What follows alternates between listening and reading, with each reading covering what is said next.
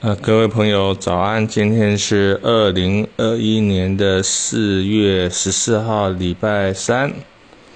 我们今天要谈到第三本书《墨痕》啊里面的文章。那它，呃，这本书是出版于二零一三年七月啊，那离现在呢也大概有八年了啊。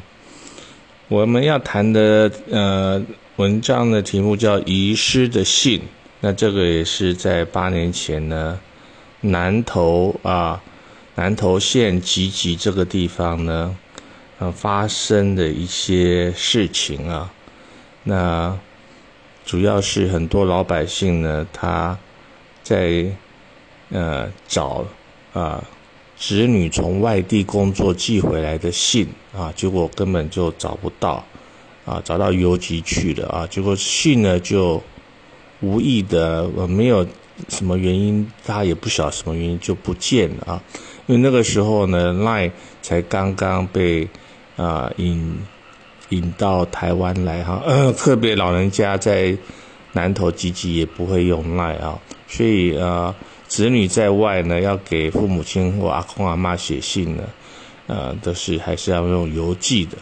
那我们一开始呢写了八行的诗啊，那是一种新诗啊，叫急急瓜牛急急走，夜夜相思夜夜愁，恶肯信件不得已，书去情诗花容瘦，天雨路滑邮差过，信件遗失谁犯错？花牛不是红颜苦，误将鱼雁当菜头啊！那当然，这首诗写的比较俏皮一点，写的是那女方在等男方寄来的信呢，可是此时呢都没有信啊，所以有点惆怅啊。那它的背景呢，原因呢，发生在啊南投县的集集这个地方呢，有啊一阵子呢下了很多的雨啊。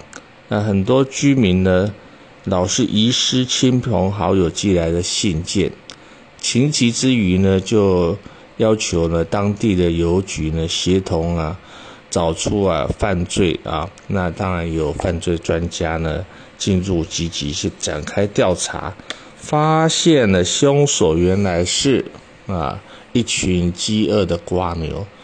把居民的寄来的信呢当食物啊给啃食精光啊，那这首诗呢就模拟当地呢女孩子呢思念在远方工作的男朋友啊，那朝夕等待这个信能够啊到达啊家乡，但是却久久不得啊，这种苦啊，这种啊闷啊，这种期待中的一种怅然失落。